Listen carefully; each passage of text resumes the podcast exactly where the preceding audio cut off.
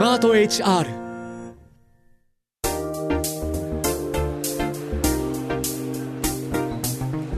堀井美香ウェンズデイホリデー。アナウンサーの堀井美香です。週の真ん中にある水曜日の夜をスウェーデンなどの北欧の国々では小さな土曜日リトルサタデーと呼び好きなことをしながらリラックスして過ごすそうです。こうした習慣にインスピレーションを受けましてこの番組では心地よさって何だろう？問いのテーマに個人での働き方組織やチームの在り方仕事を通じた社会との関わり方などこれからの働くの兆しをゲストと話しています。ではここでリスナーのあなたからいただいたメッセージご紹介します。中年トロビさん50代東京都の方です。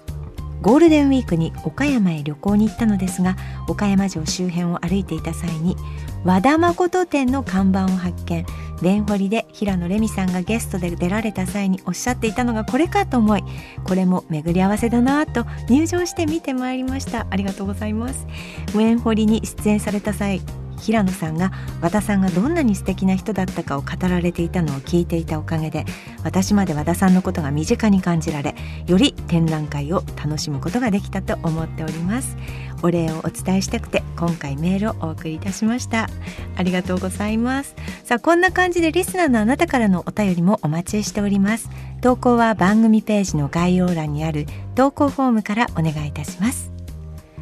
さて今回のゲストは前回に続いて水族館プロデューサーの中村はじめさんです。前回もご自身のこだわりについてたっぷりと語っていただきました。さあ新江ノ島水族館サンシャイン水族館など数々の水族館をプロデュースして成功を収めてきたのが中村さんなんですがそんな中村さんと今回はどうしたら美意識は生まれるモテる育まれるについてお話しします。働くすべての人を人事労務から支えるスマート HR がお届けする堀井美香ウェンズデーホリデー。ぜひリラックスしてお聞きください。ウェンズデーホリデー。堀井美香がお送りしています。前回に続いてお越しいただきました水族館プロデューサーの中村はじめさんです。中村さんよろしくお願いいたします。よろしくお願いします。さあ今回中村さんとはどうしたら美意識は生まれるモテる育まれるというテーマでお話ししていきます。商品やサービスを提供するときに流行やお客さんのニーズを取り入れることはとても重要である一方まあ、そればかりを追い求めるとどこかで見たことがあるものになってしまいます。そこで大切になってくるのが美意識。お客さんのニーズを取り入れつつ自らの美意識をどこまで打ち出すのか中村さんとその点について話していきたいなと思っておりますが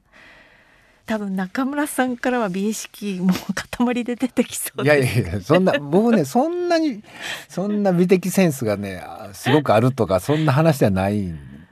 とはないんですけれど、えー、結構なぜか美術館に行くのは好きで、であの美術館がそのまま好きなんじゃなくていい絵をじっと見てるのが好きなんですよね。絵とかあと写真だとかね。見ながらどんなことを考えあこれ仕事に役立つなとかですか？あそれはね後付けでそれはありますけど、うん、でもやっぱり書けなくっても取れなくっても見る意識だけはちゃんと磨いておきたいなと思って、見る時のどういうものに感動してこの絵の何が何がに感動してるんだろうか。何がこの心を捉えて話さないんだろうかっていうのを自分に聞きながら見ていることが多いですね。はい、それは割とこう美意識につながるかもわかんないですね。本当にいろんな水族館プロデュースされていろんな人の心を捉えてきてるという中村さんなんですけれども、うん、中村さんが水族館を、まあ、数々プロデュースされた上で大切にされている美意識というのはどういうことでしょうか？それはねやっぱり人間の美意識ってやっぱり自然のものっていうのが基本だと思ってるんですよ。うん、えーと、風景画なんてほとんどもともと自然を描いてますよね。あとあの人物画でも自然にできたものを絵にしてるわけですよね。でその花を描くって多いじゃないですか。はい、やっぱ自然にあるものから美っていうものを感じてるんですよね、うん、気持ちのいいものは美なんですよ、うん、気持ちの悪いものは醜悪なんですよ、うん、なのででえっと水族館もそうその通りで水族館っていうのは生き物だけを見せる施設じゃないんです、はい、水中を見せる施設なんです。よ、でこれは僕のも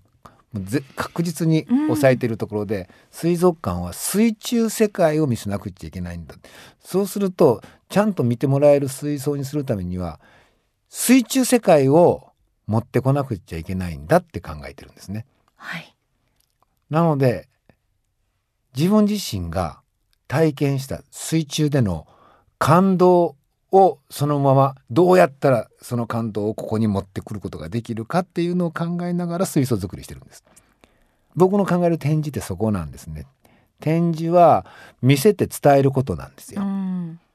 見せて伝えることができるのは見せるのは簡単です。でも何を伝えるかがあるでしょ。それをこの動物を見せるんだじゃ伝わらないんですよ。うん、僕自身は感動を見せるんです。うんあの魚がポンって飛んでた。あの感動をどうやって見せたら見せることができるだろうかとかね。あの群れでうわーって移動していた。それに囲まれた。あの感動をどうやって見せることができるだろうか。あるいはあの青い色がどこまでも続いていって吸い込まれていくようだった。あのイメージをどうやってこの水槽で作れるだろうか。っていうふうに考えるのが僕の自然というのを基本にした美意識ですね。うんそうですね私たちもその一匹の魚とかを見に行くのではなくてこう額縁のようにして全体を見て自然を楽しんでるっていう感じはあるかもしれないです。そうでしょう、うん、特に水族館の場合には周り暗いから、はい、水槽に近寄れば近寄るほど海の中にいるような気持ちになれるんです。そうですね、うん周りが見切れるっていう感じですね、はい、そうするとやっぱりその世界を作ってあげなくちゃいけなくて、うん、でねこれ気がついたもうすごく早くに気がついたんだけどお客さんがよく見る水槽見ない水槽の違いって、はい、もう色とか明るさなんですよ、はい、中に何が入ってるかじゃないんです。はい。そうですね。雰囲気で見ちゃいます、ね、そうです。はい。それがね青くって、はい、住んでいる明るい水槽はよく見るんですよ、暗い水槽は見ないし、うん、緑色の水槽見ないんですね、うん、ところがね本当の海に行って潜ると緑っぽいんです、実は海ってね、でも日本人だけかもわかんない。日本人の考えるブルーいやこれ多分世界中の人は海っていうのはブルーなんですよ、だからそこに近寄らせるっていう。ちょっとこれは本物の海とは違う色になってたりするんです、はい、青すぎたりとかね、はい、でもそれの方がお客さんは冷たい海だとかあったかい海だとかっていうことをこう感じてもらえるっていうことが 分かってて。でそこをやっぱり作っていきますね。うん。写真集でも水中の写真集って絶対青い。はい。まあ綺麗になってますよね、はい、表紙が青くない写真集売れないですよ。はいそうですね、はい、そう思って見てるとまあ気持ちいいですよね見てる側もね。そうなんです、うん、でそれが嘘じゃなかったらいいんです。みんなが思ってるのに見たくなってそしてほぼほぼ確かに海だなって思えたらいいんです、うん、でこれね水中に行くと例えばその感じてる浮遊感だとか、はい、あの潜る時にね浮遊感だとかあと冷たさとかいろんなもので本当にそれはね緑じゃなくってブルーな気持ちになってブルーのものを見てる気持ちになってはいるんですよね。うんうん、なのでそういったものを全て水槽だけで表すっていうことがどこまでできるかっていうのをすごく僕大事にしてますね。うん。あとはその当時の流行だとか、うん、流行りみたいなものもこう加味されたりするんですか？しません。あら。それはしたくないんですね。ええー、だから、ね、即答でした、えー、あのねアートアクアリウムとかね、ええええ、いやそれはあってもいいけど水族館じゃないと思ってますしプロジェクションマッピングなんか、はい、とんでもないと思ってますね、はい、それ自然にはないだろう自然にはないです、うんうんうん、でそそれ見たけりゃ、うん、あのチームラボに行ったらいいんですよ。もあ あ行った。あれはすごいですよチームラボの、はいはいボーダー用途が違います、ね、用途が違うんです。ね。命を点こっち命を点にするんで、うんうん、命がそこその本当の海みたいな本当の川みたいなところで命が躍動しているあるいは川そのものが躍動しているっていうことを見せて、そこで初めて水族館のある意味があるんでね。それができないんだったらやっぱりそれこそ水族館やめた方がいいんです。もう本当確固たる信念というか自分のこうなんか 背骨がちゃんともうしっかりして なんか絶対ここはぶれないっていうのが中村さん終わりなんですね、えー、誰かそんな人いないった方がダメだと思うんですよ。そうですよ、ね、もうねこれも水族館あれも水族館でそんな水族館あるかって、うんうん、で何よりも本当にね命がかわいそうですそんな、うん、何のためにとらわれてんのっていう。うんうん、で僕自身イルカを野生から捕まえに行ったりジュゴン捕まえに行ったりしてるから、えー、なおさらそれ思うんですよ。えー、本当やったらここにいたかったよなってそれはそうよ。うん。あのサンシャイン水族館でまあ特徴的なそのビルの中に水槽がバーッとこう綺麗に立っていて、はい、ペンギンが自由に泳いでるみたいな、うん、あれもまあ見るのも楽しみつつ動物たちにもやっぱりこうなんでしょう優しい環境にしてあるんですか？あれねやっぱりね退屈じゃないですよね彼らね、はい、天空のペンギンでしょ。天空のペンギン、うん、あのいろんなところが見えるでしょ。はい。昔はあのペンギンたちね全然泳いでなかったんですよ。同じペンギンたちが、えーうん、そうですか。そうなの。もう同じ水量は同じなんですよ。でも暗いし岩しかないし、どこ行っても同じ景色。かわいそうペンギンも。あそこだと、はい、あの人間を下に見下ろせるし、はい、水槽高いですしね、うん、ペンギンが本当に空飛んでるみたいにしてであの周りもすごく広く見えるからあ外に向かってずっとくちばしを外のアクリルに向けてわーっと泳いでるずっと泳いでるやついますよ時々。本当ですね。あとねむあのガーとかが飛んできたりして、えー、それを追いかけるのがすごく楽しいみたいで。えー、あそれはペンギンもハッピーですね。おそらくハッピーになっていると思います。でもただそれでも本当はどうかわからないけれど、うん、でもやっぱり水中世界が広がってるっていうだけですごく違うんじゃないかなって思うんですね。うん。動物たちのことも考えたりあとはそのお客様のニーズという点ではどうですか？ここは聞けるとかここは聞けないとかやっぱりあるかと思うんですけども。あ水族館に対するニーズですね、はい、これは必ず聞いてあげるとかまあ、ちょっとここ無視しようかなとか。いやあんまり僕は聞かないんですけど ななぜ聞かない？もう正直。そうなぜ聞かないかっていうと、はい、ほら先週話したんだ、えー、あの水族館のお客さんの行動調査ってすごくしてるんですよ。えー、観察。はい、で自分自身でもするし僕が教えてる専門学校の学生使ってもやってるんですよね。うん、人数たくさんの人数でそれをやるとすごい統計にもなるし。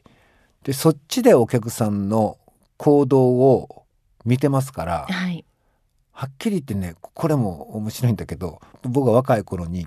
水族館でアンケートを何度も取ったんですよ、えー、お客さんの気持ちを知りたい。えーえ。ーでたらめなんです。帰ってくるのがいない生き物が良かったとかね、マンボウいないのにマンボウなんていう魚の名前知ってるからついついマンボウとか書いたりしてるとか。もうとっても適当なんです。子供だけに聞いてみたら子供だけにああって今日一番良かったのは、うん、亀とカエルとペンギンっていうわけですよ。でそれも確かに分かるこの子供たちは初めて会ったのがその生き物だったから、はい、絵本で見てね。だからね、はい、まあ、それはそれですごくそっちの方が分かりやすかったんですけど、はい、これはあかんでと思って、でそれぐらいだったら後ろからついてった方が早いわ、うん、でついていって、うん、あのチケット買ってからずっと外出るまでずっとつけるっていうのをやったんです。ストーキング調査、うん。うん、全然全然思ってるのと違いましたから。あでもそれはすごく参考になりますね。どこのお店でも例えば大きなショッピングアーケードなんかでも、うん、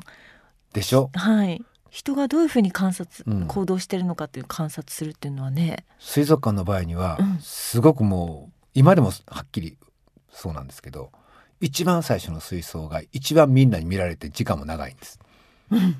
どんだけちっちゃくってもそれをわざわざ並んででも見見なくちゃ気が済まないです。はい、なんでかっていうと水族館の中何があるか分かんないんですよ。はい、象がいるとかキリンがいるかその分かんない魚がいることしか分かってないんですよ。はい、でそれでお金払ったばっかりでしょ。はい、お金の元は取らなくちゃいけないっていう気持ちが残ってるから、はい、一番最初の人まず絶対見ないと気が済まないんですよ。まあ最初にいくらか分だけでも。そうそうそ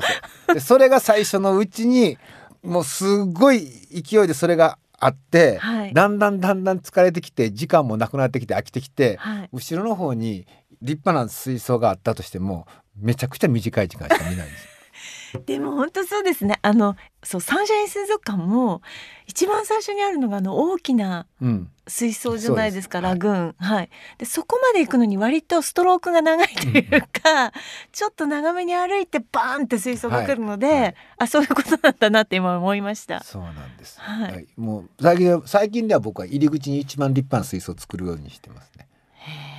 後ろから見て十分に満足できる水槽人人がいっぱいいても。っていうふうなことが分かっていた方が、お客さんに意見を聞くよりもはるかに大事なんです。なるほど。お客さんねそのそんなちゃんとね分析して言ってくれませんから。はいはい、うん、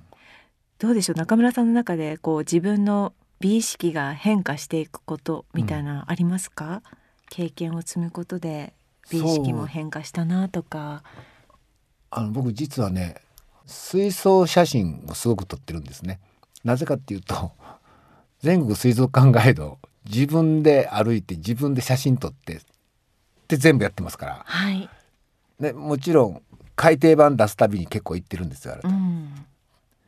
そうすると何何を意識してるかっていうと水中写真家の写真を意識してるんですね。水中カメラマンが本当の海とかで撮ってきたに追いつこうと思ってるわけです。でそれはね水槽も追いつかないと撮れないんですよ。僕ね水中カメラマンの写真集だとか写真にすごいライバル心を持って水槽作りをしてるんです。はい、一般の人がスマホで撮っても水中カメラマンの撮ったあの絵になるようにとか、えー、面白い そんな風に、はいはい、そんな風にいつも考えてるんですよ。でまあそもそも自分が撮りたいからそれを。最終的にいろいろ迷ったら色だとかあの光の強さだとか、誰が撮っても綺麗に見える方にしますね。あその視点の作り方面白いですね。うん、これはねもう一つあのそういうことになったのは動物番組と関わってきたんですね、はい、TBS の「ワクワク動物ランド」から始まって動物奇想天外、はい、ずっと関わってきて実はね僕自身がディレクターになってなって水族館のチームだけで海外取材に行ってワクワク動物ランドで行ってきましたみたいなのはすごい。いっぱいあるんですはい、はい、うん、そっか。じゃあ見せる側としての本当プロフェッショナルでいらっしゃるわけですもんね。そこをやっぱりでしかもそれを水族館の生物たちも撮影してでそれで紹介してもらうことによってお客さんを増やすってことをやってましたから、うん、海で撮ってきたのと自分の水族館で撮れるのと同じぐらい魅力的に撮影したいわけです。そのために照明を増やしたりとかもしたりとかね。いろいろしてるわけですよ。はい、でそうすると気が付くんです。あっていうことはあのこんなに明るくしていたつもりだったんだけど、うん。自然界の海はもっと明るかったんなとかね、うん、そういうもう水槽と海との違いがよく分かってくる。うん、でやっぱり誰が撮影した時にいいのが撮れたらすごくテレビでも長い時間使ってもらえる、うん、っていうことが分かってきてるんで今でもやっぱその気持ちで作っていくとそうすると取材が来てもみんなカメラマンは必死になって撮るじゃないですか。わあこれ綺麗わこれこっちも綺麗。はい、尺が増える。じゃそこ仕掛けを作ってあげるっていう。そうそうそうそう。へえ。中村さんのまあそういう技術であるとか、うん、その習得してきたそのお考えだったりとか、うん、それをまあチームにこう教えたりとか、うん、こう指導したりっていうような機会はあるんですか？あ、それはね、あの最初の契約で割とそのな内容を入れてくれって言われて入れますね。はいはいはい、はい、あの広報の仕方っていうのをいかにパブリシティを稼ぐことができるかって実を言うと水族館でもちろん初めてなんですけど水族館動物園博物館いろんなの含めた日本の施設の中で広報部署を作ったの僕なんですよ。初めて作ったのそうなんですね。はい、あそうか。広報部ってなかったんですね。なかったんです。なぜならそのが学習用のものだったから？そうです。しかもそれをもし取材が来ても飼育部長だとかそんなのが受けていたんですね。それ全然なかったんです。でもある時に僕はイルカの出産を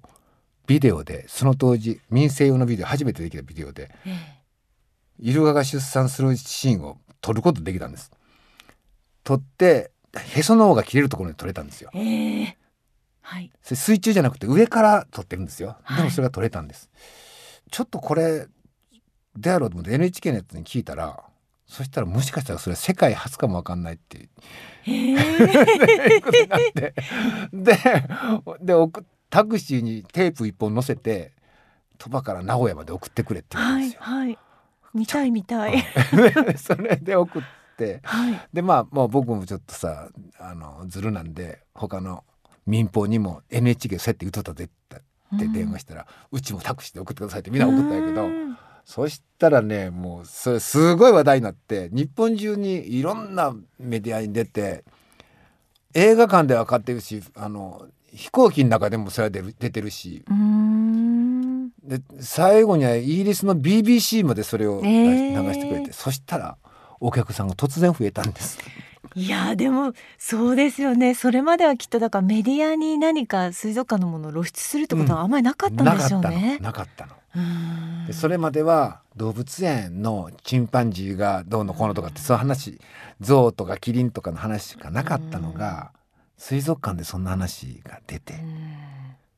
でね営業部とかお客さん増やす部署があるんだけどそこでどんなことやってもこんな増えるわけがなかった。たった一本のビデオでそうなったのでそこで思って、うん。うん、広報部。1年後にだからね僕ね入社して4年目に、はい、広報部作りたいんで作らせてくださいって皆さんえ広報部いる？って おっしゃったじゃないですか。でもそれで増えたこと知ってますから。実績があるから、うん、はい。それでで一番最初にやったのがラッコを有名することだったんですよね。はい。ああもう一時期ラッコの映像ものすごい見ました。何年か前。あれほぼ僕が撮ったか TBS のワクワク動物ランドが撮ったので99%抑えてますよ。一時期なんか水族館の映像がバッて出始めた頃がありましたよね。なるほどなるほど、うん、あれが出るまでは日本人の99.999%がラッコという言葉は知りませんでした。はい。知らなかったです。ラッコがあのあの貝を抱えてる映像とか初めて見ましたもん。あの映像を撮ってテレビ局だとか回ったんですよ。再生できる今で言うとでっかいけどその時はちっちゃい持っていくことができるバッテリー駆動のテレビとビデオを持ってみんなのとこで見せて回り回ったんです。そそそのビデオくれっていう話になって渡して。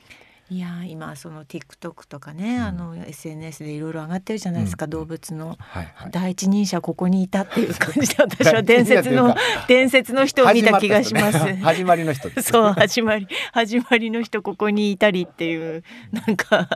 はい、源流を見た感じがしました。ここから流れが始まったんだと思って感動しておりますけれども。中村さんがまあいいものを作るために大切にされていること、それから美意識を育むその育み方みたいなものプロジェクトでヒットを生み出すために大切にされていることって何でしょうか？何のために生まれてきたかって 常に考えて今なんか役に立ってるんちゃうっていうのは嬉しいんですよね。うんうんうん、水族館も同じことなんです。これも先週話しましたけど何のために必要なんだっていうこと。うん、でそうすると水族館に関しては本当にね大衆のためなんですよ。みんなのために。その人たちに何を伝えるためですかっていうと命を伝えるためなんですよ。あるいは地球を伝えるため。特に水族館の場合はあのみんながあることは知ってるけど中を知らない水中の世界というものとそこにいる生き物たちのことを伝えるためにそのために生き物にもごめんやけど協力してもらって我々はそれを使って大衆できるだけたくさんの社会全体に何か影響を与えることができるかどうかっていうのがもう僕の一番大事なことなんですね。そんなことを考えてるのは結構俺しかおらんかもわからんからそれが自分自身のいる価値があるんじゃないかなと。なのでそれができなくなったらやっぱり仕事はする気もしないししてもしょうがないなっていう、ね、思いますね。うん。ですね。数々の水族館、ええ、中村さんプロデュースであるわけですけれどもいかがですか？こうみんな賑わってる様子を見て。あ嬉しいです、ね、全部行ってますよ。でもなんしょっちゅう。全部の水族館がもう中村さんにとっては自分の可愛い子供みたいな。そうです、ね、そうです本当にね、はい、はい、ありがとうございました。あっという間にお時間となってしまいました。美意識を持って働くということの大切さを伺ったような気がします。2週にわたってお越しいただきました。ゲストは水族館プロデューサーの中村はじめさんでした。中村さんありがとうございました。ありがとうございました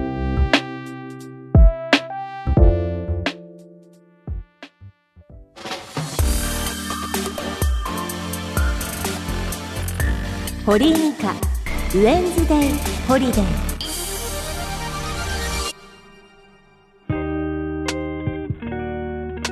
さてエンディングの前にこちらメールいただいております。あなたのお仕事聞かせてです。陽気な寝言さん30代千葉県の方です。私の仕事は販売管理や経理などバックオフィス業務を支援するシステム会社の営業事務です。入社時は営業職でしたが出産を経て事務として復帰し5年ほど経ちます。一人でコツコツと期日までに請求書を作ったり営業成績のグラフを作ったりいわゆる裏方ではありますが営業にいいトスを上げるセッターみたいだなと思う日々です。苦労としては私が頑張るとメンバーから資料の正確さを感謝される一方細かい作業を私に預けて放置したり期日を守らない営業が増えてきたので家でも会社でもガミガミお母さん状態なのがちょっと疲れます。わら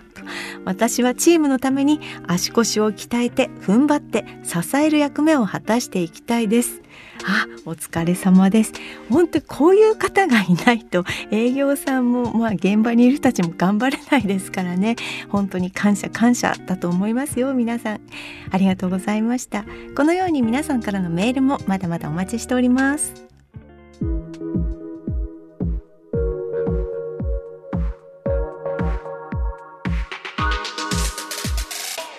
スマート HR 働くの実験室かっこ仮がお届けする堀井美香ウェンズデーホリデーエンディングのお時間です。今回は水族館プロデューサーの中村はじめさんをお迎えいたしました。あヒットのその水族館を連発していく仕掛け人ならではの美学というのが本当にたっぷり、えー、ありましたよね、えー、いろんなことを語っていただきました。中村さんが手掛けた水族館についてはインターネットで中村はじめ水族館でぜひぜひ皆さん検索してみてください。はじめは元気の元となっております。この番組ではあなたからのメッセージもお待ちしております。メッセージを読まれた方には番組特製ステッカーをお送りします。気軽に投稿してください。現在募集中のテーマはあなたのお仕事を聞かせて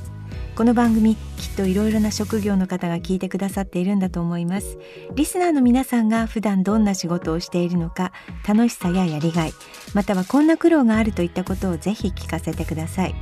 そしてみんなのウェルワーキングです。ウェンホリを企画しているスマート HR はウェルワーキングというスローガンのもとに労働にまつわる社会課題をなくし誰もがその人らしく働ける社会を作るというミッションを掲げています。それにちなんでこのコーナーでは皆さんの毎日の中で起きたウェルワーキングな出来事職場の良いところ良い制度や文化などについて聞きたいと思っています。